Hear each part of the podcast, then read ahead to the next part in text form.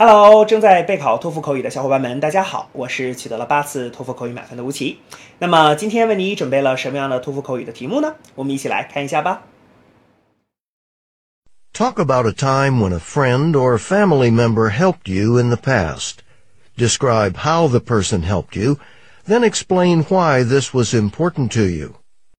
Begin speaking after the beep. Well, a little over a year ago, I decided to study abroad. And my father really helped me a lot with that. Um, first of all, he spent a lot of time um, studying English with me. Um, he would um, check the vocabulary. He would um, test my listening and speaking. So, uh, with his help, I improved quite a lot. And also, my father helped me by um, by paying for my tuition. You know, it was quite expensive, and he was really generous. And now, with my father's help, I could study abroad and realize my dream. So this was the time that another person had helped me.